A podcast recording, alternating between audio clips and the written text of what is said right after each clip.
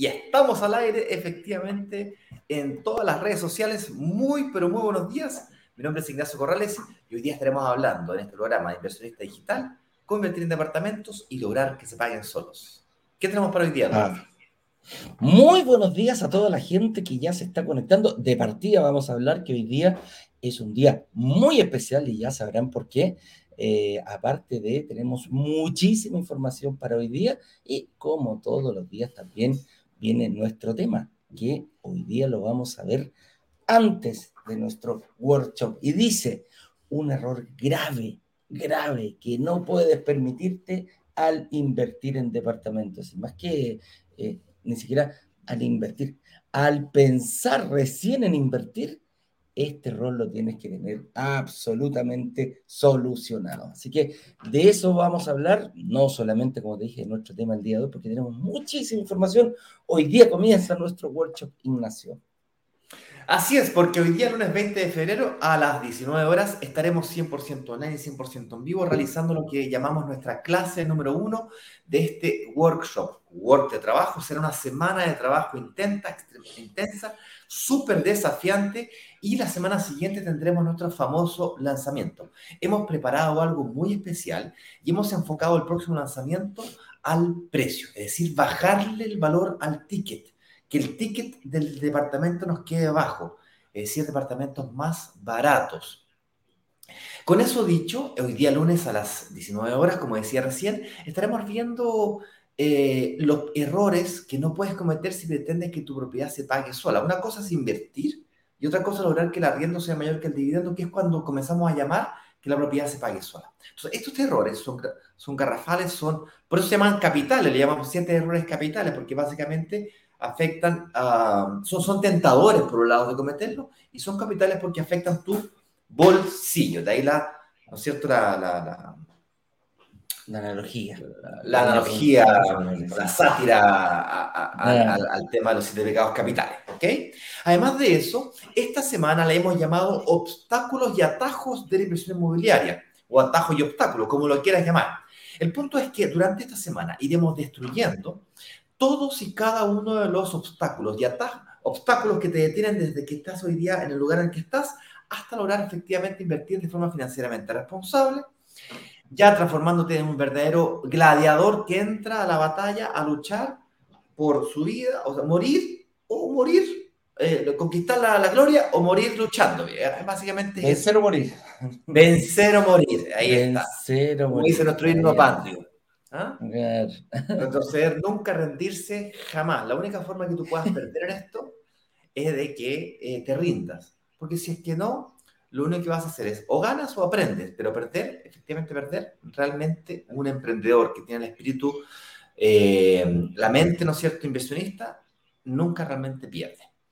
Con eso dicho, iremos también revisando algunos atajos que harán que tu camino sea más pavimentado, menos llenos de entre esos atajos están esta, el conocimiento de estos errores. Por lo tanto, no te puedes perder lo que será esta clase número uno de este workshop. Revisaremos además testimonios, eh, eh, vamos a hacer una, pero una ametralladora de personas que de alguna forma están luchando por ese contenido y están queriendo participar. Si tú por alguna razón te has perdido, vienes recién llegando, no sabes qué está pasando, quiero que sepas de que tenemos una página de instrucciones con todos los detalles de cómo participar, cómo no perderte de nada, un poquito de nuestra historia y por supuesto hay muchos testimonios. Ahí lo puedes ver que hemos preparado esa página. ¿Cómo entrar y cómo llegar a esa página de instrucciones? Daremos instrucciones de cómo llegar a esa página de instrucciones al final de esta transmisión. Además, estaremos dando la posibilidad no tan solo que nos cuentes desde qué lugar del planeta te conectas, sino que también puedes preguntar dar, dar tus opiniones. Daremos unos 10 a 15 minutos al final de esta presentación para que puedas preguntar y opinar lo que tú quieras. Son más de 250 testimonios y creciendo, aumentando todos los días. Además, el día de ayer eh, recibimos una avalancha de testimonios, los cuales vamos a pasar a revisar durante esta semana y vamos a prepararlo para que sea la misma la comunidad la que, la que defina cuáles o quiénes son esos ganadores. Con eso dicho, señor director, ahora sí, vámonos a tocar el tema del día de hoy, que es un error grave que no puedes permitirte al invertir en departamentos. Esto vendría a ser una especie de previa de lo que será la clase de esta noche, para que vayas intentando descubrir qué cosas interesantes podríamos descubrir esta noche. A ver si logramos llamar tu atención y, despertar tu curiosidad. Una última observación antes de, darte, de cederte la palabra, Eduardo. Dale, dale estas clases, la 1, la 2, la 3, esta semana de workshop o esta actividad que hemos denominado workshop, ya lo dije, work de trabajo, shop de compra, es la actividad que más inversionistas ha logrado crear en los últimos 24 meses. Un poquito más, en los últimos, son dos años y medio. Dos años y medio. 30 meses. 30 meses. 30 meses. En los últimos 30 meses, las, las actividades a las cuales te estamos invitando a participar es una actividad que más inversionistas ha logrado crear en los últimos 30 años en todo Chile. Ponme la inmobiliaria que tú quieras, el broker que tú quieras, todos, absolutamente todos, ha logrado menos resultados que lo que este workshop ha producido. Y eso considerando solamente las métricas de aquellos inversionistas que les gusta la oportunidad de inversión que nosotros presentamos, porque a quienes no les gusta salen corriendo a buscar sus propias oportunidades de inversión y eso no lo estamos contando. Ha sido tan fuerte este impacto que hoy día es normal la educación financiera. Y no estamos solos, gracias a Dios. Ya no gracias a Dios, ya no estamos solos. Y hay más personas educando financieramente. Colegas han tomado esto de forma seria también y están haciendo sus, propios, sus propias actividades. Le ponen otros nombres, en algunos casos son poco creativos, le ponen los mismos nombres. El mismo nombre. Pero oye, pero cámbiale el nombre, en vez de llamarle lanzamiento relámpago, llámale lanzamiento asteroide, lanzamiento lunar, lanzamiento rayo. Hay tanto nombre. El punto acá que estoy tratando de plantearles esta es una actividad que lleva meses y meses y meses y meses trabajándose, puliéndose, mejorándose. Por lo tanto, lo que vas a vivir realmente tiene mucho, mucho valor. No lo mereces menos, es transformacional, transforma vidas y si tú estás buscando transformar tu vida, estás en el lugar correcto, porque eso es lo que va a pasar esta semana. Con eso dicho, señor director, vacaciones o no, nos vamos hoy día con la clase número uno y el tema de hoy es un error grave que no puedes permitirte al invertir en departamentos. Veamos cuál será ese, error clave. Se me podría haberlo preguntado en la comunidad. ¿Cuáles creen que ese es ese error tan tremendo? ¿Será eh, conseguir un crédito hipotecario? ¿Será como pagar el pie? Eh, ¿Será elegir bien el departamento, la ubicación? Y la verdad es que la cosa no va por ahí. Incluso antes de pensar recién en invertir, en departamentos eh, es el arriendo. Así de simple. El error que no nos podemos permitir como inversionistas es preocuparnos de hacer una estrategia, y te estoy diciendo, tiene que ser el punto de partida, hacer una estrategia de inversión inmobiliaria sin tener considerado eh, el arriendo. Y muchos se preguntarán, ¿por qué tengo que poner el arriendo incluso antes de ver cómo voy a sacar un crédito hipotecario? Y es precisamente porque el arriendo son los ingresos que vamos a tener en esta, en esta estrategia inmobiliaria. La forma de generar, no hay ningún negocio que eh, no genere ingresos. Eso es siempre lo que vamos a tener que hacer. Ahora, ¿qué hacemos con esos ingresos? Es harina de otro costal. Pero em, lo que tenemos que preocuparnos es de ver cuánto nos va a generar este negocio, cuánto nos va a generar este departamento. Y la única forma de que tienen este, eh, los departamentos de generar ingresos es arrendándolo. Y tener claro, tener claro desde el día eh, menos uno, cuánto es lo que yo podría obtener por ese arriendo, me va a permitir empezar a crear una estrategia en base a cuánto es el pie que voy a tener que pagar, ¿Cuánto es el crédito hipotecario que voy a tener que conseguir? ¿Cuál es el dividendo al cual yo voy a tener como meta para llegar? Y eso es principalmente, está producido por el arriendo. Yo voy a contar una pequeña historia. Cuando me cambié de departamento, cuando me vine aquí a, a, a, a vivir a, vivir a Concon, el primer año, bueno, arrendé un departamento y mm, al, al, al, mes me dice el, el, o sea, antes de venirme a arrendar me dijo, estimado, yo te voy a arrendar el departamento, pero lo más probable es que de aquí a fin de año yo lo voy a vender. Perfecto, le dije yo, ningún problema, lo arriendo un año y después buscaré otro. Y así se hizo, fue, fue tal cual. Yo llegué en enero y el departamento se vende en diciembre. Pero por ahí antes que me dicen junio me corrobora, me dijo, ¿sabes qué, Eduardo? Voy a tomar la decisión de sí venderlo.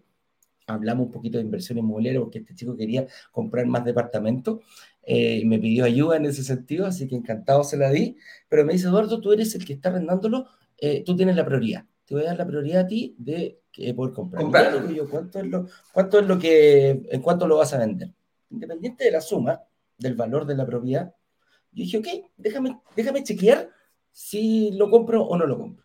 Y dije, ok, si yo este departamento lo voy a comprar independiente de lo más probable que yo después me vaya, lo primero que tengo que ver es cuánto se arrienda. Y el precio de arriendo yo ya lo sabía porque yo lo estaba pagando. Por lo tanto, empecé a chequear cuánto es lo que yo tenía que dar de pie y cuánto es eh, lo que yo tenía que pedir de crédito hipotecario. Y dije, mira, será un 20% y empiezo y quedaba muy lejos, muy lejos el valor del hipotecario con ese 20% que yo llegué. Bueno, dije, probemos con el 30. Ok, probó con el 30. También quedaba lejos. El arriendo no lograba cubrir el dividendo todavía. Lo vine a emparejar en un 43% de pie. Entonces, yo tenía que dar un 43% de pie para equiparar el arriendo con el dividendo de ese momento, independientemente que después fuera a subir, eh, está en una zona entre consolidada, pero está, está bien ubicado, pero en ese momento yo tenía que poner un 43% de Eran, era un departamento no menor, no era un departamento de inversión, no, era, no costaba 2.500 ni 3.000 UF, costaba bastante más, por lo tanto, el capital inmovilizado que yo tenía que tener era ese. Entonces, a eso yo me refiero cuando hablamos de que el arriendo tiene que ser la base de equipararlo para después armar completamente. De yo después ya tenía que ver cómo juntaba ese 43%, cómo conseguía el crédito hipotecario, etcétera, etcétera, etcétera. Pero a eso me refiero porque tenemos que tener muy, muy, muy, muy claro los ingresos que va a producir eh, esta propiedad y obviamente la única forma que tenemos de hacerlo es con el arriendo. Ignacio, ¿quieres aportar algo más? Sí, me gustaría hacer un arito aquí antes de continuar, porque cuando decimos que el, error grave que no puedes cometer, darte el lujo de cometer cuando estás pensando en invertir en departamento y pretendes lograr que se pague solo, cuando decimos que se pague solo nos referimos a que tienes que tener un arriendo y un dividendo. Que el arriendo sea mayor que el dividendo a lo menos igual. Inclusive puede ser un poco menor, eh, porque igual está ganando plusvalía, lo vamos a ver durante el workshop, porque continúa siendo un buen negocio a pesar de tener un arriendo levemente inferior al dividendo. Pero cuando hablamos de arriendo y decimos que este es el error, no me refiero solamente a que tienes que superar el desafío de administrarlo, encontrar un buen arrendatario, que cuide tu propiedad y que pague bien. Es mucho más profundo y amplio que eso. Porque tal como dijo Dordo, se trata de los ingresos de tu negocio. Es como intentar, eh, no sé, eh, eh, intentar comprarte un auto electrónico sin traer el cargador, viejo. O sea, no puedes pretender que el departamento se te pague solo y tú no te preocupes de arriendo. Claro. Los ingresos de tu negocio. Estás, haciendo un negocio nuevo, viejo, no que lo calculaste. Los ingresos potenciales de tu negocio serían estos. No, te puedes equivocar en eso. Es más, la forma tradicional que una persona, yo mismo, utilicé para realizar mi primera inversión fue, bueno, me empecé a, eh, me empecé a interesar por este tema, siempre tuve este, esta curiosidad por, la, por las inversiones inmobiliarias, por la compra de propiedades, vi como mis padres, ¿no es cierto?, crecieron patrimonialmente a través de esto, entonces por lo tanto yo eh, estaba curioso. Y por lo tanto dejé mirar para el suelo, sí. Y como gallo carrera, era estudiante en la época, miraba abajo, ah, clases, trabajo, vuelta para arriba. Y de repente, pum, me empecé a mirar para arriba. Uy, mira, ahí se arrienda un departamento. Uy, mira, ahí está vendiendo uno. Uy, mira, hay una grúa ahí por ahí. Uy, wow. Y así lo hacemos. Vamos de la casa al trabajo, a la casa, trabajo a la casa. Y así empezamos a mirar. Y lo primero que resolvemos, después de que visitamos algunos departamentos decorados, departamentos visita, es el pie. Luego resolvemos el pie, el financiamiento, el hipotecario. Luego el hipotecario que resolvemos, chuta, te entregan la llave, ahí está. ¿Y ahora qué hacemos con esto? ¿Cómo lo arrendamos? Y ahí te das cuenta que el arriendo en realidad no supera el valor del dividendo. Se te olvidó calcular el arriendo. Pues. Claro. Yo la noche les voy a contar la historia de cómo fue que yo me di cuenta de cuánto era el arriendo de mi departamento. Y que era 40% más bajo que el valor del dividendo. ¿Ok? No era que levemente más bajo, es decir, 40% más bajo. A pesar de eso, hice un buen negocio igual. Cáchate, pues, Y las tasas estaban al 6,1. 6,1. Actualmente las tasas están en 3,8% las tasas, chiquillos, 3,8. Hay que dice, oh, que las tasas están altas. Viejo, están en 3,8 las tasas de interés. Yo invertí mi primera propiedad en 6,1. En realidad 5,9, las tasas estaban en 6,1, pero yo como era buen candidato, 5,9 y me tuve que quedar, pero salí, pero como Superman viejo del banco. ¡Ah, me los cagué, güey! Yo. Mm, vieras. vieras. claro. Entonces, cuidado con, con, mirar en menos este tema. Es fundamental. Y hoy día vamos a analizar aquellas variables que garantizan un ingreso constante y creciente de tu inversión inmobiliaria, que es tu emprendimiento, por cierto. Es tu negocio, tu negocio inmobiliario. Vamos a analizar cuáles son aquellas variables que afectan positivamente que tengas un ingreso estable en el tiempo y creciente. Y eso viene dado por el arriendo. ¿Ok? Para que vayamos analizando, Eduardo, avancemos en la pauta. Dale, avancemos entonces. Bueno, no hacen preguntas como, em, ¿por qué debe preocuparme antes de invertir y no cuando me entreguen las llaves? Porque ahí está el error si a ti te entregan la llave y tú decís, ah, listo. La pregunta es, ¿a quién se lo arriendo? Perfecto, ningún problema, ningún problema en preguntarse. No sabemos quién arrendatario va a llegar. Podemos perfilarlo un poquitito. El, mismo precio, el mismo valor del arriendo va perfilando al arrendatario que vamos, que vamos a tener. Si de repente eh, el mismo sector y todo aquello, el mismo proyecto puede ir perfilando eso pero de cuánto va a pagar ese arrendatario, esa, esa cifra la tienes que tener muy clara. Incluso antes de pagar la primera cuota del pie, incluso ojalá antes de firmar la promesa de compraventa. Mira lo que te estoy diciendo, ni siquiera la escritura, que la escritura es el proceso una vez pagado el pie, una vez eh, eh, levantado el edificio, eh, viene el proceso de escrituración, que es cuando yo firmo y la inmobiliaria te traspasa a 100% a tu a, tú pasas a ser parte, pasas a ser dueño de la propiedad. No me refiero a ese momento. Esa, esa cifra de aproximadamente, ojo, es una aproximación, no, no, no podemos asegurar que se va, si, si, vas a invertir en un departamento a futuro, tienes que tener algo, tienes que pensar cuánto se está arrendando hoy día un departamento de similares características y cuánto es lo que podrías proyectarlo eh, subiéndole mínimo, mínimo, mínimo el, el, IPC. Así podrías hacer una proyección de cuánto va a estar de aquí a uno o a dos años más cuando sea la fecha de entrega del departamento. Entonces, por eso me tengo que preocupar antes, cuando, para yo hacer eh, eh, mi estrategia sólida, tranquila. Después, después me preocuparé de que lo arrienda, si se lo paso a un correo de propiedades, todo yo mismo esa actividad, contrato una, a, una, a una empresa de a una empresa de, ah, se me olvidó, administración, etcétera, etcétera. El cómo lo hago, mm, quizás me puedo preocupar uno o dos meses antes de la fecha de entrega, pero preocuparme antes de invertir tiene que ser sí o sí del valor del departamento. Ese es el objetivo. Oye, ahora, la siguiente pregunta es, ¿cuánto tiempo antes debo comenzar a ver este tema del arriendo? Y aquí viene otro concepto súper contraintuitivo porque, como decía recién, nosotros nos empezamos a preocupar del arriendo cuando nos entrega las llaves del departamento. Entonces, hay una, oye, pero ok, te entendí, pero ¿cuánto tiempo antes de preocuparme la renta? Señores, tienes que preocuparte como la primera cosa a resolver. De hecho, es más, no se hace, tú no resuelves el pie, luego el financiamiento y luego el arriendo. Se hace exactamente el contrario. Tú primero buscas en cuánto se están arrendando las propiedades, cuál es el valor proyectado, actual, cuál es el valor actual y cuál es el valor, valor que tú podrías proyectar de arriendo los próximos años de esta propiedad que estás evaluando.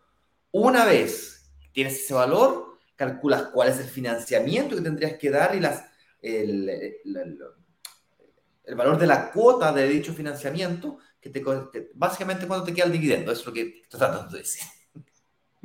viejo, entre el portugués y el español viejo se, Viste que acá dice financiamiento, no dice hipotecario, ¿cachai? Igual se entiende una palabra con la otra, pero, pero se lengua la traba, sí, correcto. Entonces, primero la arriendo. Una vez que tengo eso claro, ah, perfecto, entonces calculo cuánto me tiene que quedar el dividendo. Y digo si es que la tasa de interés actual, la cantidad de años, y luego el pie, pues, ah, yo tendría que dar un, en base a este arriendo, ah, mira, tendría que dar lo que hiciste tú, 20% pie, 30% pie, 30% en base a ciertos datos que ya, primero partiste con la cantidad de años, ok, con 20 años me da, no me da, después 25 años me da, no me da, ok, después llega un límite, un, tope. Sí, pues. Entonces comenzás a manejar, a manejar la tasa de interés, chuta, la tasa de interés hoy día está en tanto, ya perfecto, supongamos que yo mejore mi, mi calificación bancaria, mi score en bancario, me presente como el más lindo de la fiesta y por lo tanto ya voy a conseguir la mejor tasa de mercado, ¿cuál es la mejor tasa de mercado? Supongamos que sea, hoy día está en 3,8, supongamos que la tasa esté bajando, supongamos que cuando me consigue una tasa del 3,5%. Está muy arriesgado calcular todo esto con 3,5. ¿Te parece si lo calculamos con 4 mejor? con 4,5, ¿te parece? Va a estar protegido, en la eventualidad nunca se sabe lo que pueda pasar, por lo tanto, ya, y a calcular. Y después, por lo tanto, la otra variable que te queda es el pie, viejo. Y, y a mover, ahí empezáis del 20%, y eso es lo que hiciste tú, Eduardo. 20, 25, 30, 35, 40, 43% llegaste tú. Ya listo, y ahora, ¿cómo pago ese 43%? ¿Tengo ahorro o no tengo ahorro? Tengo la cuota, ¿se puede pagar en cuotas? ¿Cuántas cuotas?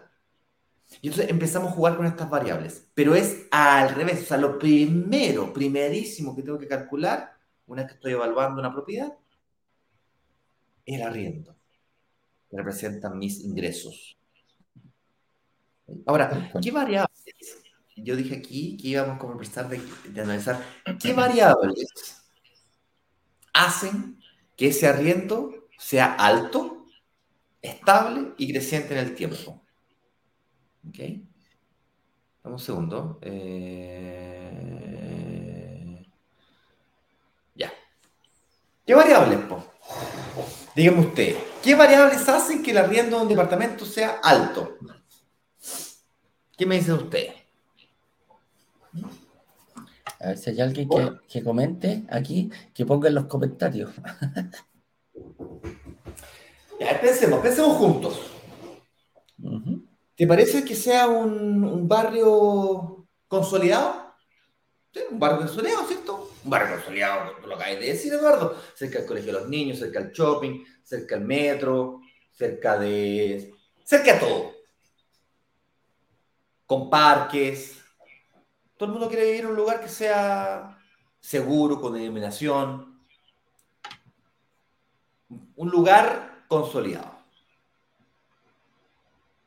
Guillermo aquí nos dice ubicación y proyecciones. Efectivamente, buscamos un lugar de ubicaciones buenas. Ok, ¿qué es lo que es buena ubicación? ¿Qué es lo que es bueno? ¿Un lugar que esté consolidado? Sí, un, lugar que esté consolidado tiene alta demanda de arriendo. ¿Por qué? Porque la gente se quiere ir a vivir para allá. ¿Por qué? Porque es bueno vivir ahí. Por lo tanto, tiene alta demanda de arriendo, tienes precios de arriendo altos. Cumples con esos dos requisitos, ¿cierto? ¿Están todos de acuerdo conmigo? ¿Estás de acuerdo tú, Eduardo, conmigo? Sí, sí, sí. Tiene alta, tiene alta demanda de arriendo. Ya, pero tiene un detalle, viejo, tiene un detalle importantísimo que nos estamos equivocando, nos estamos pegando un tiro en el pie. No estamos haciendo así. Y es que hoy día tiene alta demanda de arriendo, porque hoy día es consolidado. La pregunta no es solamente si tiene alta demanda de arriendo, estable en el tiempo. Yo además dije que tenía que ser creciente. Porque si es un negocio, tú quieres que esos ingresos no sean estables en el tiempo, sino que además quieres que esos ingresos sean crecientes. Que el comportamiento de arriendo, del precio del arriendo, crezca. Entonces ahora no basta con que tenga alta demanda de arriendo. Además, tiene que ser una demanda de arriendo creciente. Y ahora se complicó la cosa. Porque ese barrio, por ejemplo, yo viví toda mi vida en Las Condes con Apoquieto, en ahí cerca de Escuela Militar. Eh, una época estuve viviendo en Colón, después me cambié ahí a Jutlandia, me fui a estudiar al Colegio SEC, colegio donde salí. Bueno, en realidad salí de Estados Unidos porque me hice un programa de intercambio, pero bueno, es otro, otro tema. Mis hijos, las dos hijas estudiaron ahí. De hecho, la menor sigue estudiando ahí. Yo viví toda mi vida ahí. ahí bueno. Yo viví el proceso de transformación que ese barrio vivió, en donde pasó de ser un barrio lleno de casas a ser un barrio lleno de edificios. Uno al lado del otro. Vi uno al lado del otro, es impresionante, pero uno pegado. Pero yo cuando yo vivía ahí, yo soy viejito, de hecho el día jueves cumplo 47 años, viejo, 47 años, date cuenta. Cáchate la cantidad. Una cantidad acumulada de juventud impresionante. yo viví en ese sector lleno de casas, casas, casas, casas, casas, casas, casas, casas, casas, y vi como lentamente, más rápido que lento en realidad, en cuestión de 10, 15 años, ese barrio se transformó de puras casas a puro edificio. Además llegó el metro, además llegó el Parque Juan Pablo II, además hubo un puente que unía el Parque Araucano con el Parque Juan Pablo II. Hay unos bloques que lo echaron abajo y construyeron unos edificios gigantes despejados. Le llaman a Las Condes ahora se llenó de todos los servicios básicos que, antes estaban en el centro Providencia, ahora están todos los servicios básicos ahí, en el corazón de las Condes, le llaman ahora. Sí, ahora el corazón de las Condes. Ahí donde está la Bumanque. ¿Alguien se acuerda de la Bumanque? No era tan cool como ahora. No había ni Santa Isabel, ni supermercado, ni, ni ninguna de esas cosas. Se fue desarrollando, se fue transformando el barrio. Es decir, y antes vivir ahí costaba, no sé, yo me acuerdo que un departamento que compré por ahí lo partí arrendando en 300 lucas. Cuando lo vendí en 2020, lo arrendaba en 750 mil pesos. Y ahí había, habían ah, formas de sacarle un poquito más de un millón de pesos, pero arrendándolo por noche. Pero normal, arriendo normal, el de, de larga, del de larga estadía, le llaman arriendo largo. Largo porque es un año o más, contratos de mínimo un año, largo, 750 eh, lucas, viejo. Mis padres tienen un departamento ahí, lo acaban de arrendar, me cagaron, me está quedando ahí cuando iba para allá, ahora me quedé homeless. Ah, lo rentaron eh, seis por año, arrendo largo. no, sé si seis meses o un año, pero lo arrendaron. 850 lucas. Y yo creo que lo arrendaron barato. Me enojé cuando me enteré el precio. ¿Por qué no preguntan? Es increíble. No, ya está rentado. Bueno, sí. Lo que pasa es que saben, saben, que si me preguntan, les voy a destruir su proyecto. Entonces, por eso no me preguntan. y además que yo soy hijo de papá, yo soy hijito de papá, hijito de mamá, y entonces yo soy súper abusador. Pero abusador a cagarse. Yo voy a la casa de mi mamá y viejo, me tienen que atender, me tienen que lavar la ropa, planchar, hacer la cama, me tienen que preparar comida, hacer postre especial, me tienen que... Viejo todo. Y, me tienen que pagar mesa. Y además me tienen que pagar mesa con 46 años. cuando, estoy ahí sentado en la casa, no puedo, no puedo un peso, nada. Bueno, volviendo al tema. 850 lucas. Entonces nosotros como microinversionistas que somos, que nos compramos uno o dos departamentos, el más bacán acá se compra un departamento al año, lo que nosotros estamos buscando es que esos ingresos que representamos por el arriendo vivan ese comportamiento.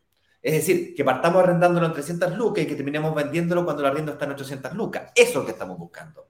Y eso no se produce en sectores consolidados. De hecho, es más, las 800 lucas que mi mamá está cobrando, las 750, yo dije, viejo, yo te dije recién, yo el departamento lo, lo vendí en 2020, estamos en 2023, han pasado tres años y el arriendo del sector se mantiene exactamente igual y, que, y incluso hubo una época en pandemia que disminuyó un poquito, fíjate, porque hay tanto departamento que la gente, la gente que vive en esos departamentos de ahí, de cuatro dormitorios, tres dormitorios, porque así partió la cosa, hacían departamentos de cuatro dormitorios, tres dormitorios más servicio. Hoy día el valor metro cuadrado es tan alto que los edificios nuevos que se están construyendo ahí, uno o dos por ahí guachos que quedaron, departamento de 10.000 UF, de dos dormitorios. uno y dos dormitorios, de 7.000, 8.000 UF a 10.000 UF. Eso cuesta, esos departamentos de 60 metros cuadrados, 70 metros cuadrados. Impresionante. El punto que estoy tratando de hacerles ver es que ese fenómeno de ser un barrio que se transformó, que se, un barrio, de un barrio emergente a un barrio consolidado, ese cambio, esa, esa transformación urbanística es la que nosotros como arrendatarios estamos buscando. La pregunta es, si ese fenómeno ocurrió en ese sector de Santiago de Chile, la pregunta es, ¿en qué otros lugares del país está ocurriendo ese fenómeno? Que se esté transformando también. Y cuidado, chicos, cuidado, cuidado, que no basta con que el barrio se transforme. No basta con que el valor metro cuadrado esté alto y creciendo. Por ejemplo, me voy a comprar un terreno en la Patagonia. Los, terrenos en la Patagonia están, están creciendo mucho, 20, 30% viejo, en cuestión de 3, 4 años. Lo cual es maravilloso. Metro cuadrado creciente, lo que le llaman, oye, está, está, oye, viejo, está explotando. En Puerto Vara los terrenos también, despegando, pero como avión. Pero es que no basta, no basta con que el valor metro cuadrado crezca, viejo. Yo además necesito rentarlo. No, no, y compradores hay. Necesito arrendarlo, es lo que no me entienden, viejo. ¿Qué es hago comprarme un terreno que se valorice si en el, medio no lo puedo arrendar? No se cumple la premisa. Hice una muy buena inversión, ¿estamos de acuerdo? Porque lo compré en 50 millones, lo vendí en 75 millones, me gané 25 millones en la pasada. Ya, pero no lo pude arrendar, porque además tuve que pagarlo yo. Los terrenos no, no, no difícilmente sacar un crédito hipotecario para un terreno. Sí. Consumo, con suerte te dan, si es que, si es que tenéis la capacidad. Y los créditos de consumo están al, al 25, 28% anual. O sea, o sea, está ahí, puta, tenéis que ir por ello. No puta, claro, puta madre. No lo interesa, sí, pues. Estoy diciendo que no estoy diciendo que los terrenos sean mal negocio, estoy diciendo que no se cumple la premisa que hacemos acá. Aquí es invertir y además lograr que se paguen solo. Son las dos cosas. O sea, no basta con que hacer, no basta con que yo estoy haciendo una muy buena inversión. Mi casa propia. Otro ejemplo. Me, voy a desviar un poquito, pero es que como estoy con... Mi casa propia. Me compro mi casa. Logré, viejo, comprarme mi casa finalmente. A pesar de la tasa de interés, no sé cuánto si lo quiero arrendar, no, el arriendo es más, uh, me invertí en una casa donde el arriendo es mayor que el dividendo, o sea, me conviene comprármela antes que arrendarla. Fantástico. Y además, Eduardo, lo hice con una mutuaria porque no, no aparezco en el sistema financiero, así que puedo seguir invirtiendo, compadre. ¿Cómo? Chúpate esa. Tremendo fantástico, negocio. tremendo negocio. ¿Cierto? Hiciste una muy buena inversión, pero no se paga sola. La estás pagando tú esos intereses los estás pagando tú, no, no, tienes un negocio inmobiliario, tienes una, una buena, hiciste una muy buena compra, compraste bien, tal vez compraste barato, tienes una buena, buena inversión, pero la inversión no se está pagando sola. Y aquí hablamos, señoras y señores, gran noticia, aquí en Broker Digital nos dedicamos a invertir en departamentos y lograr que se paguen solos, entender esas variables que hacen que el arriendo sea mayor que el dividendo sin arriendo y sin dividendo no se paga solo. Si vives en tu casa o te compras un terreno que lo compraste con plata tuya, no lo pagaste, no se pagó solo, lo pagaste tú. ¿Es malo eso? No, no, no estoy diciendo que sea malo, estoy diciendo que es, no es eso a lo que nos dedicamos acá. Por lo tanto, ¿qué variables hacen que el arriendo sea más alto que el dividendo? Invertir en sectores emergentes, en sectores donde además de existir este fenómeno de alta valorización del activo, en donde se aumentan los precios de las propiedades, además de eso tienen alta demanda de arriendo. Si en Patagonia, viejo, quiere ir a vivirte a Patagonia, hay un par de grupos de gente que se quiere ir a vivir a Patagonia. Pues. Pero estamos hablando de terrenos que están metidos en el. Pero bien metidos en la Patagonia, pues viejo. Que que llegar en, en 4x4 y después tenés que hacer un trekking de 4 horas para llegar. Claro.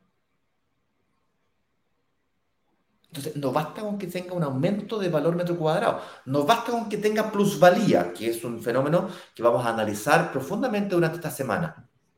Además, tiene que tener arriendo de demanda alta y creciente. Es insuficiente con que tenga alta demanda de arriendo.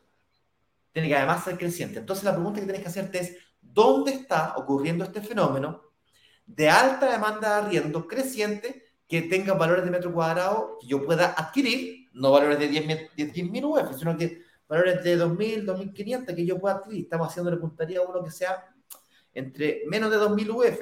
Entonces va a estar la pelea hoy día, en el, perdón, este, la próxima semana, la pelea del lanzamiento va a estar entre las 2.000 y las 2.500 UF. Estamos haciendo puntería a uno que cuesta, que parte en menos de 2.000 UF. Eso quiere decir que si das un 20% pie, el financiamiento es como de 1.700 UF, 1.500 UF. Eso quiere decir que necesitáis, necesitáis de renta eh, menos de un millón de pesos. Hoy. Hoy, día, hoy día, y, hoy, día, y, si la tasa de interés comienza a bajar, la inflación comienza a bajar, como se ve la tendencia que está ocurriendo, veamos a, al ministro Marcel hablando de que lo peor de la pandemia ya había pasado, que ahora viene cuesta abajo, viejo. Cuesta abajo quiere decir que baja la tasa, a eso se está refiriendo específicamente. Criticando al Banco Central, sus colegas, que él fue presidente del Banco Central por muchos años, criticándolo, viejo, baje la tasa. Básicamente les, dijo eso, por el diario. Oye, oye, Pavo, a, a, vaya ya, bájate la tasa, ¿cachai? Espabila. El mensajito que la subiste rápido. Pues, la, subiste rápido. Bájala. Ahora bájala rápido. ¿cachai? Eso es lo que les dijo. Entonces la tasa de interés va a comenzar a bajar, viejo, señores, señores, señores. Para que no me digan después, ah, yo no sabía, yo nadie me dijo. Despierten. Sí, yo con lo, con, lo, que tú comentaste, Ignacio, lo dijiste muy a la pasada, pero eh, hay, un, hay un detalle muy importante. La empresa que bajó, eh, siempre hay un punta lanza, por lo general había sido el Banco Estado, el que siempre punta lanza mm. bajando tasa, y ¿qué pasa después? Se empiezan a comer el mercado, porque la gente va a sacar el hipotecario porque está barato, y lo siguen el resto de los bancos. ¿ah? Ven cómo se comporta. Pero hoy día no fue un, no fue un banco, fíjate, no fue una cooperativa fue una cooperativa, fue Copeucho la que bajó las tasas y se pegó el salto y la bajó del 4%. 3.9, 3.8, 3.9 creo que eh, es bien importante esto porque nos está permitiendo la tasa, la tasa, no la tasa cae, la, tasa, la tasa la dejó. Me hiciste dudar, pero creo que es 3.8, la, la voy a mirar. Veamos, bueno, 0,1% podría, podría, podría, Da lo mismo, da lo mismo. más, por debajo que voy yo, Correcto, lo que voy yo, no fue el Banco Estado que puedes decir, ah, bueno, el Banco Estado subsidia y todo y, hace que al resto. Fue una entidad eh, privada, entre comillas, pero eh, a, lo que, a lo que me refiero, va a ser rápidamente que se va a empezar a comer los créditos. Pues. Si, esto es así, oye, yo no tengo el 3.9, la gente se chuta, se le quedó en la cabeza y después va a tener que salir el Banco Rojo, el Banco Azul, el Banco Verde, 3,9. el Banco... Tienes razón. Tenía razón yo. Dilo, dilo, dilo. Tenía razón, Eduardo. Tenía razón, Eduardo. Ah, ya, muy bien. Eh, mira, yo, sé que, yo sé que es difícil de creer, pero yo también me equivoco a veces.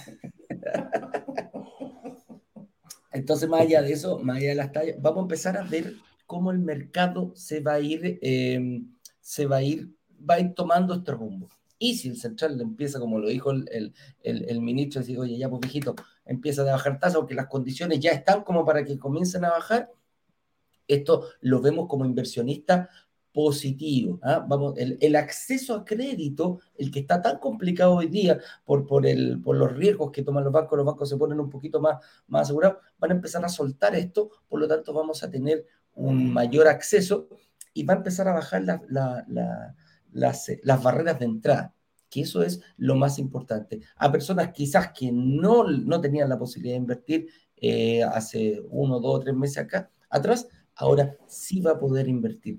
El, sueldo mínimo que se exige para poder eh, em, acceder a estos créditos hipotecarios, eh, la verdad que se va a relajar un poco. Van a bajar. Van si antes te pedían 2 millones de pesos por crédito, no sé, pues de 2.000 UF, hoy día te van a pedir 1.800.000, millón 1.700.000. millón eh, si, si, necesitáis para 2.000 UF, antes te pedían un millón y medio, un millón dos, un millón de pesos. Por ahí va, y ese es el beneficio que, tiene este, esta como sinergia. Yo creo que meses atrás estábamos con mucha incertidumbre, con mucha incertidumbre de qué iba a pasar, hasta cuándo iba a llegar, hasta cuándo va a subir esto, hasta cuándo va a subir la inflación, hasta cuándo van a subir las tasas de interés. Se nos acaba el sueño de la casa propia. ¿Lo escucharon alguna vez en televisión?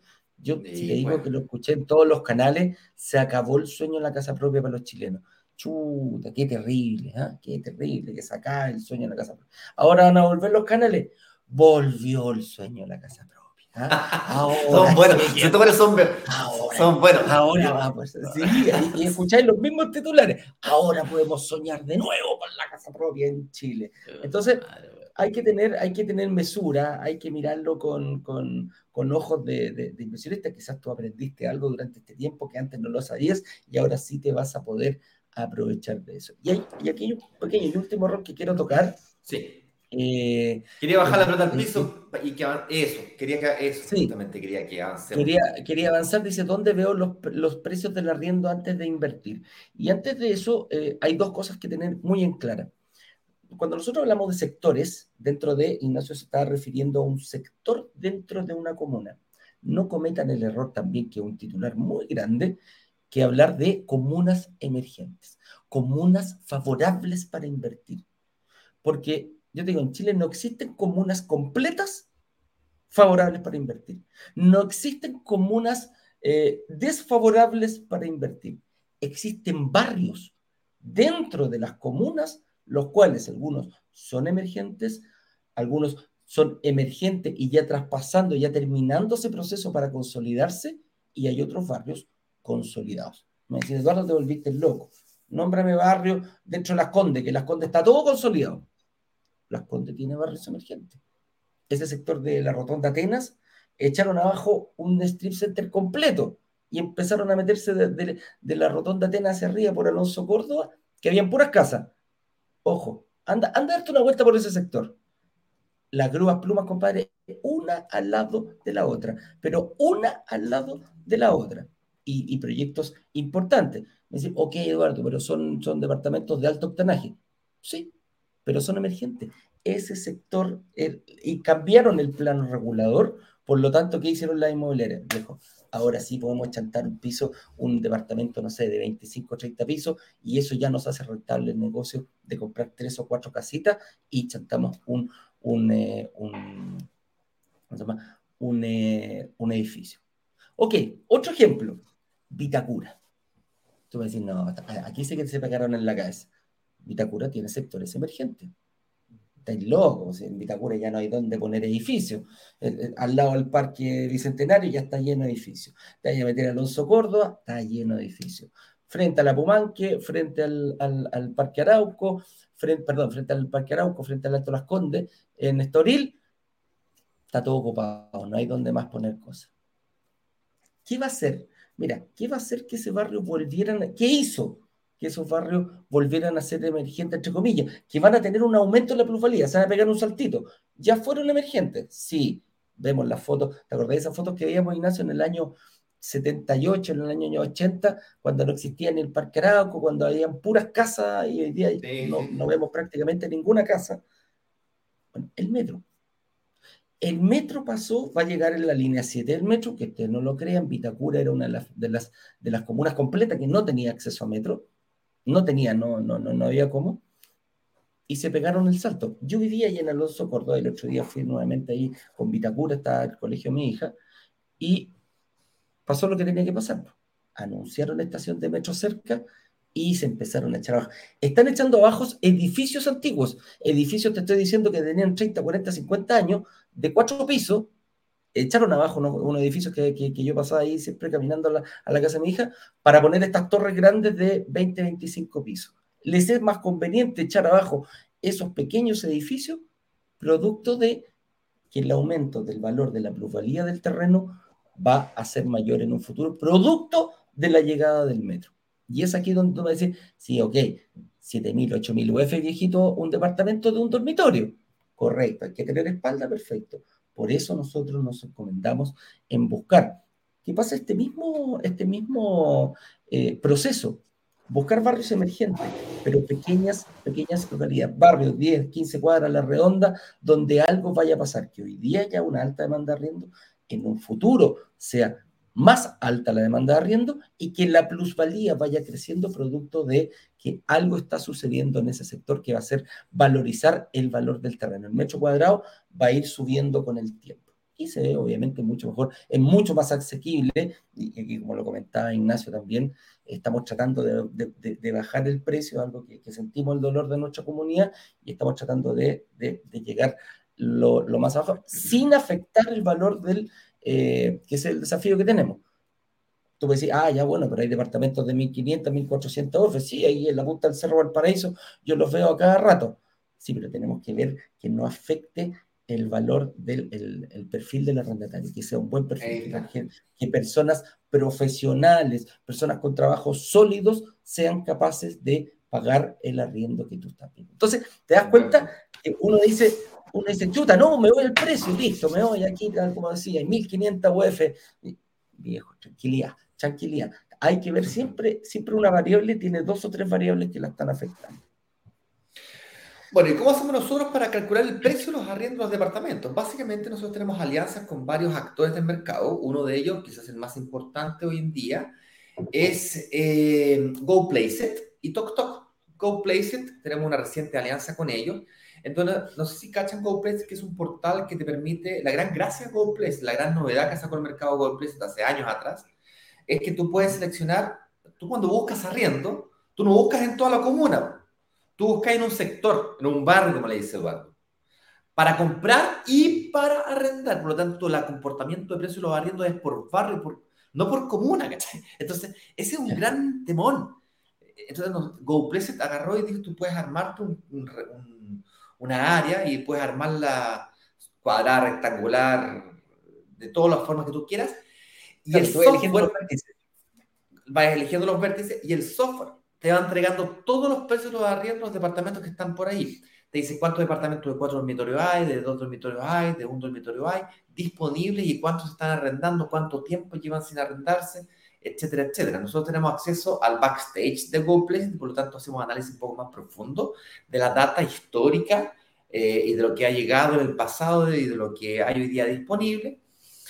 Eh, y además también tenemos alianza, un, pagamos, ¿no es cierto?, unas versiones profesionales de software como TokTok, que tienen, que tienen un algoritmo vinculado con, con los conservadores de bienes raíces y con el servicio de impuesto interno. Entonces, los roles, a través de los roles de los departamentos, ellos hacen cálculos de todos los departamentos que se van inscribiendo y los que se inscribieron, en el pasado para calcular en base al metro cuadrado las tipologías de cada departamento, en cuánto están los valores de los precios de los departamentos, así como también de los arriendos de los departamentos. Y ese, ese estudio de esos cuadrantes o de esos barrios que le dice Eduardo, es lo que nosotros hacemos antes de evaluar un nuevo proyecto. Y eso es una cuestión que hacemos todos los santos días del año buscando proyectos de inversión. Para poder sacar un proyecto de inversión al aire, tenemos que trabajar 30 proyectos para evaluarlos y, que tenga las condiciones de temperatura y presión exactas para poder hacer un futuro lanzamiento. Entonces, con eso dicho, señoras y señores, eh, les recomiendo que partan por analizar la plataforma de TokTok antes de siquiera eh, firmar cualquier cosa. Con eso dicho, nosotros lo vamos a hacer la próxima semana por ustedes, pero si es que quieren usar las clases como trampolín para hacer sus propias inversiones, eh, bien, no hay ningún problema, las clases son gratuitas de momento. Y, ¡Uy, qué miedo! Eh, y además les queremos invitar a que mm, participen de sesiones de análisis gratuitas, que se mantendrán gratuitas de momento. Además les quiero dar una triste noticia de momento. Oh. Además, les quiero dar una triste noticia. Este workshop es el último workshop que vamos a realizar tal como lo conocen. Luego de eso, vamos a tener una reestructuración, una, repensada, vamos a bajar, ¿no cierto?, el ritmo, visto que veníamos con un ritmo de 9, 10 lanzamientos anuales, eso es prácticamente uno por mes en mi opinión profesional, es mucho. No te da tiempo a analizar tanto, tanto proyecto y hacer tanta campaña y es, mucho.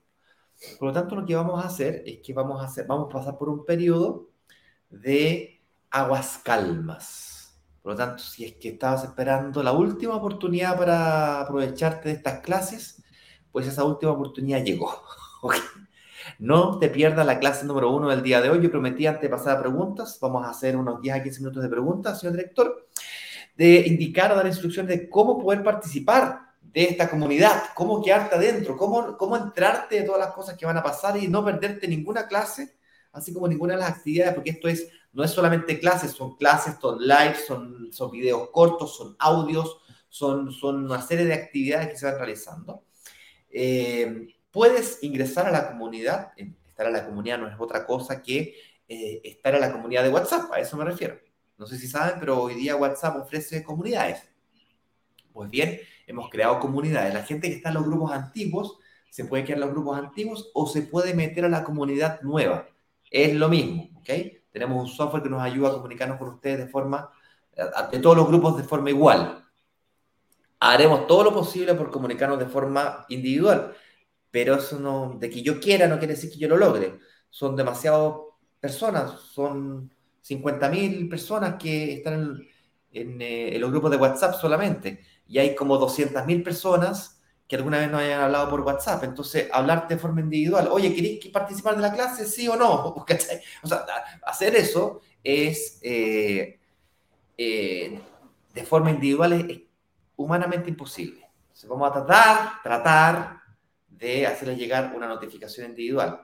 Pero si no te quieres perder de esa notificación, yo te recomiendo que estés en la comunidad. ¿Por qué? Porque a los grupos de WhatsApp yo les puedo garantizar de que sí le vamos a mandar esa notificación.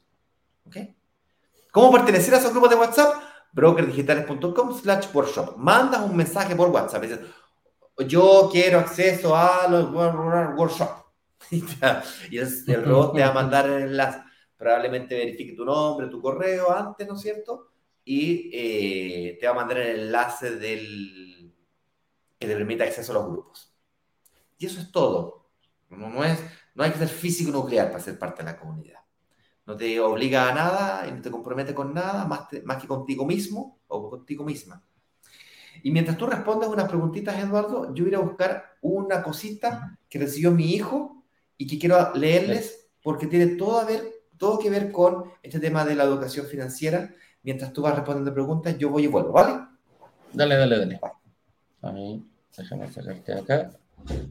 Ahí estamos. Entonces, contestemos preguntas. Contestemos aquí un par de preguntitas. Dice Adolfo Villalobos. Hola, buen día. Una pregunta. Si hoy no puedo conectarme a la clase de las 19 horas, ¿puedo ver la clase después? Eh, sí, amigo mío, va a quedar ahí, eh, va a quedar grabada, vas a poder verla. De hecho, un consejo. Cuando la clase queda grabada, muchas veces hay personas que la ven después de.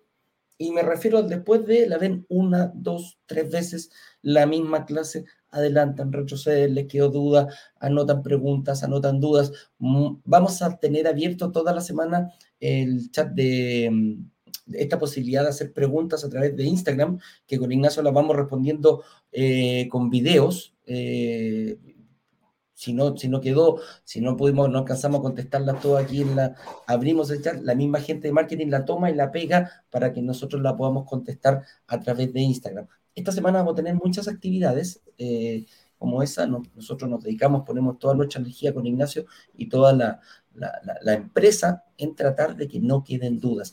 Si hay un mínimo común múltiplo entre todos los inversionistas, es que le aclaramos todas las dudas que tienen. Y no hay pregunta tonta, es más tonto el que no pregunta, porque tu pregunta puede ayudar muchísimo a personas que tienen la misma y, quizás o no saben o no tienen tiempo o no lo hacen. Una pregunta no te ayuda solamente a ti, ayuda a toda la comunidad. Así que es súper importante. Oye, el otro día cuando estaba grabando, mm. estas respuestas andaban en la calle, estaba haciendo un chavo y me puse a, responder ahí caminando eh, en la calle.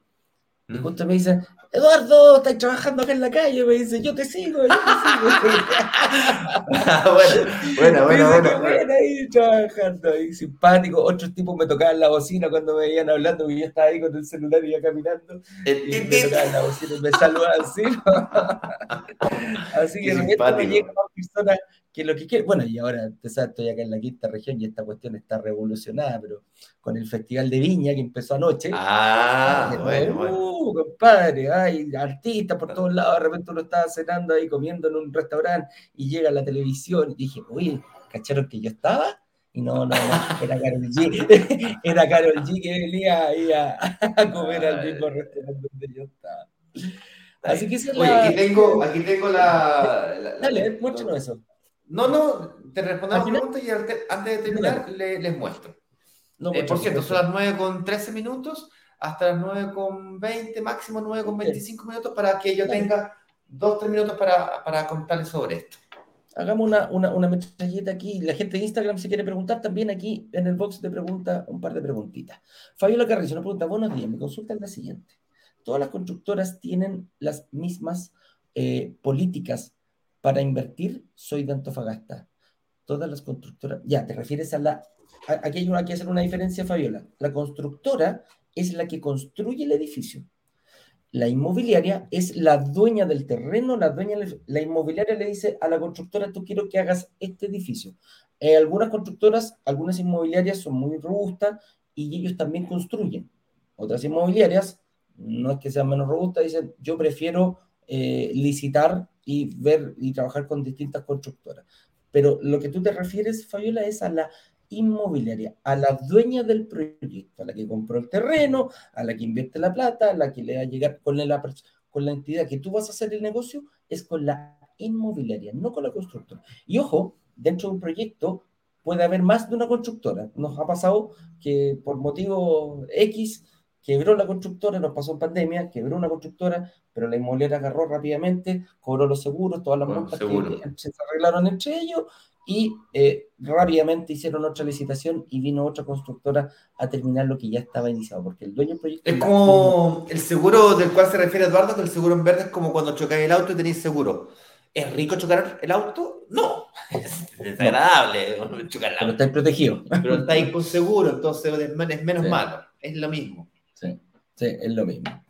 y respecto a las políticas, no sé si se, refiere a las, políticas, a las políticas de construcción, a la calidad de la construcción. Las políticas de construcción que tenemos en Chile son súper estándares y estándares súper altos. Lo que cambia son las terminaciones, si se entrega con muebles, sin muebles, qué tipo de muebles, se entregan, las tipologías, si son departamentos chicos, grandes. No sé si te referirás a eso o no, Fabio. Yo creo que se refiere, sí, yo creo que un poquitito me todas las políticas para invertir. Cada inmobiliaria pone sus reglas. Nosotros cuando presentamos un proyecto eh, lo hacemos en base al concepto. Le doblamos las reglas. Y le doblamos las reglas por lo general. Créeme que es muy complicado de repente llegar a 60, 70 cuotas, 50 cuotas, 48 cuotas. Hay muchas inmobiliarias que son muy conservadoras y dicen 20 cuotas y se han sacado. Bueno, 20 cuotas de... Y 20 cuotas es algo que hoy día es, considerado poco, poco. Sí. Cuando Eduardo y yo invertimos era en la antigüedad, hace como 15, hace como, a ver, hace como unos 15, 2006 20 años atrás. Yo mi, 2005 compré yo en mi departamento. Vale, 23, 25 años atrás. Eh, tres, precios, tres cuotas precio contado. Esa era la oferta. Sí. Y después y no se podía invertir en, en, blanco, se podía invertir solamente en obra, eh, con los departamentos pilotos. Y por tanto tenéis 10 meses, 8 meses o 12 meses. Nadie tenía 18 meses. Eso no existía. No. Y, tanto eran 10 cuotas para pagar el pie, 6 cuotas para pagar el pie. Hoy día, que tienes acceso anticipado a información para invertir en blanco, venta privada, y eso es lo que vamos a lanzar la próxima semana. Opciones de inversión que son muy anticipadas. Ahí tenéis 24 meses, 20, 20, 24. Luego llegó Transbank y te puso 36 cuotas adicionales, o sea, tenéis 30, perdón, 18 cuotas adicionales sin, sin intereses, 36. Pero hoy día se habla de 60 cuotas como si fuera lo más normal. Es, difícil, viejo, sacar 60 cuotas. Porque te tienen que entregar el departamento antes de que te pagues el pie. Eso es complicado de conseguir. Pero juntos, con la fuerza de la comunidad, logramos hacer cosas increíbles. cosas que realmente estamos en el mundo de las cosas increíbles. Perdón, adelante. Guillermo Castro dice, si tengo el dinero para pagarlo completo, ¿cómo calculo para recuperar y ganar? Ah, ahí está la diferencia. Pues. Para mí, para mí personalmente, comprar un departamento de inversión al contado es perder dinero. Porque está lo que, ¿te acuerdas lo que dijo Ignacio? Tiene que haber un arriendo y tiene que haber un dividendo. Claro, vas a tener el arriendo, pero lo pagaste al contado, pues pusiste los 100 millones de pesos tú. No hay dividendo. Mejor, viste ya, veamos tu posición, pide una reunión de análisis, a lo mejor con ese mismo, en vez de pagar 100 millones de pesos, bueno, perfectamente podéis pagar 50 y 50 y te compras dos departamentos. Y con alguna posibilidad, con grandísimas posibilidades de que alguna entidad financiera eh, te dé un crédito hipotecario, producto que ya el negocio es mucho más seguro para la entidad inmobiliaria, para la entidad financiera, perdón. ¿Por qué? Porque tú estás aportando el 50%, un 40%. Hoy piden mínimo el 20%. Cualquier porcentaje sobre el 20% le da mucha tranquilidad y tú vas muy bien perfilado para aprobar a un crédito hipotecario. Porque la motora dice, bueno, si este gallo está poniendo más, él está sólido, él está poniendo, él está arriesgando eh, una buena parte de, su patrimonio y confía en esto, ¿por qué yo no lo voy a seguir? Entonces, por ahí va. Guille, más allá de comprarse un departamento, no estás cumpliendo, ahí no se te va a pagar solo, porque lo pagaste 100% tú. Hay que jugar con las variables. Tienes un, si tienes el dinero para pagarlo solo, estás en un buen pie. Yo creo que puedes ir por uno dos o quizás tres departamentos con ese mismo dinero en vez de uno solo. ¿Qué te conviene más? ¿Uno al contado o dos al 50%? Y la respuesta es dos al 50% porque respecto al flujo de caja del arriendo te va a quedar muy parecido, dado que va a ser dos arriendos y no uno dos arriendos que van a tener un dividendo que más, o menos te va a quedar eh, equivalente. La diferencia viene cuando quieras vender el departamento, de que a cinco años más, siete años más, ocho años más. Vendes el departamento, vas a ganar la plusvalía de dos departamentos, no de uno. Ahí es donde viene la ganancia de patrimonio de capital. Ahí es donde está el verdadero negocio. Que te quedaste con el flujo de caja, la amortización del capital de cada una de las veces que pagaste, ¿no es cierto?, ese arriendo. Y además la valorización del activo, pero de dos activos y no de un solo activo. Ahí está el big business. El doble de la UF. Claro. El doble de la cantidad de UF. Hoy, aquí nos pregunta Víctor Cartagena. Yo, yo sé hoy cuánto vale un arriendo, pero ¿cómo puedo proyectarlo de aquí a cuatro años? Ay, qué buena pregunta, qué buena pregunta. Mm. Mira, Víctor, el futuro solo Dios lo conoce y por lo tanto lo único que nos queda a nosotros, los terrícolas, los, los gente normal, es tratar de proyectar el futuro, es decir, analizar aquellas variables que están presentes hoy día, el pasado y tratar de analizar cómo estas variables se pueden llegar a comportar hacia el futuro. Normalmente, la regla que se utiliza así como estándar es UF más 3% en este tipo de inversiones que te estoy hablando yo aquí. Puede ser un poquito más, puede ser un poquito menos. Y así tú calculas el valor del arriendo proyectado en los próximos años. Mientras más años quieras proyectar, más difícil se hace saber cuánto es lo que realmente vas a, ganar. Ahora, si el arriendo actual y el dividendo actual logras este equilibrio, entonces todo lo que sea aumento de arriendo hacia el futuro, dado que el dividendo es fijo a tasa fija, si lo sacas a tasa fija, fijo queda, todo lo que aumente el arriendo, tú pones para adentro. Entonces, ah, así lo calculo yo. Yo calculo UF más 3% anual Intento que el arriendo me quede muy igual al dividendo. Si me queda en contra, quiero que me quede levemente en contra, un valor que yo pueda absorber. Porque yo sé que el arriendo comienza a aumentar. Aumente lento o rápido, yo sé que llega una hora que lo compenso y lo empieza a crecer. Y además estoy ganando la, valorización de todo el activo que a través de la plusvalía. Por lo tanto, yo sé que estoy haciendo un muy buen negocio con eso. Pero monitoreo mucho más que el arriendo, monitoreo la plusvalía más que el arriendo. Porque el arriendo lo equilibrio con el dividendo, yo al menos. Pero muy buena pregunta. Así se calcula, se proyecta. Muy bien. espero que haya quedado clarito, Víctor, para ti y para toda la comunidad. Jerko Sandoval nos dice, si tengo capital, entre paréntesis, digamos, una herencia, y no tengo trabajo estable para poder conseguir un crédito. Saludos, cracks. Ya, ahí está. Ahí está la primera parte. ¿Te das cuenta que hay distintas variables? Tú estás planteando que no tengo trabajo estable. Te va a costar conseguir un, em, un financiamiento. Ese va a ser tu gran desafío, porque tienes el pie, digamos que con tu herencia tienes el pie completo, el 20% del valor del departamento, 100 millones de pesos y tenés 20 en el bolsillo, perfecto. Pero ese es tu principal eh, eh, problema, Yerko. No hay entidad financiera que te financie sin un trabajo estable. ¿Por qué? Porque lo que ve la entidad financiera en base a la estabilidad que tú puedes demostrarle es cómo le vas a pagar el crédito. Ojo, es un crédito a 30 años. Entonces, tienes que, la, entidad financiera hoy tiene que firmar un crédito contigo suponiendo, proyectando que se lo vas a pagar durante esos 30 años y que vas a ser capaz de em, sortear estas vicisitudes, porque lo más probable que el trabajo que tengas hoy no va a ser el mismo que vaya a tener en 30 años. Entonces, es ahí donde las, entidades financieras dicen, bueno, ¿qué tanta estabilidad tiene Yerko en este caso para poder salir de un trabajo, cambiarse de trabajo? Eh, ellos tienen sus propios eh, niveles de proyección. Entonces, ahí hay que, hay que ponerle el, hombro y el colo, Yo estoy en desacuerdo con lo que dice Eduardo. Mira, en realidad estoy en acuerdo y, en y al mismo tiempo estoy en desacuerdo. Estoy en acuerdo con él en el sentido de que efectivamente no te van a dar ningún crédito hipotecario o difícilmente te van a dar un crédito hipotecario a una persona que no tiene un trabajo estable, es decir, que un día gana y otro día no gana, un día gana y otro día no gana. La razón por la cual estoy en desacuerdo es porque si un día gana y otro día no gana, un día gana y otro día no gana, pero está en esa dinámica desde hace 10 años y lo que termina ganando anualmente sigue siendo un valor alto que te permite efectivamente demostrar una renta que permite pagar la cuota del crédito hipotecario, a pesar de que tienes un trabajo inestable, igual eventualmente te lo podrían dar. Evidentemente que es mucho más difícil, como decía Eduardo. Pero esa no es la, la, razón por la cual yo estoy en desacuerdo con Eduardo. La razón por la cual estoy en desacuerdo con Eduardo es porque tú no vas a sacar un crédito hipotecario hoy día. Hoy día no calificas. Lo que tú necesitas hacer es invertir igual, pero con fecha de entrega a dos años o tres. Tiempo suficiente para estabilizar tus ingresos.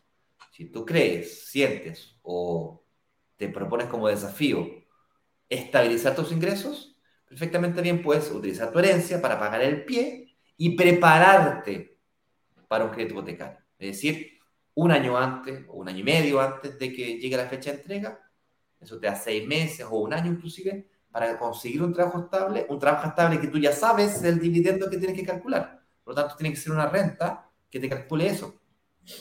¿Cachai? Entonces, esa es la forma que yo utilizaría si tuviese tu posición, mi estimado Yerko. Y además me tengo que adicionar algunas cláusulas de salida al contrato en la eventualidad que no consiga el crédito hipotecario.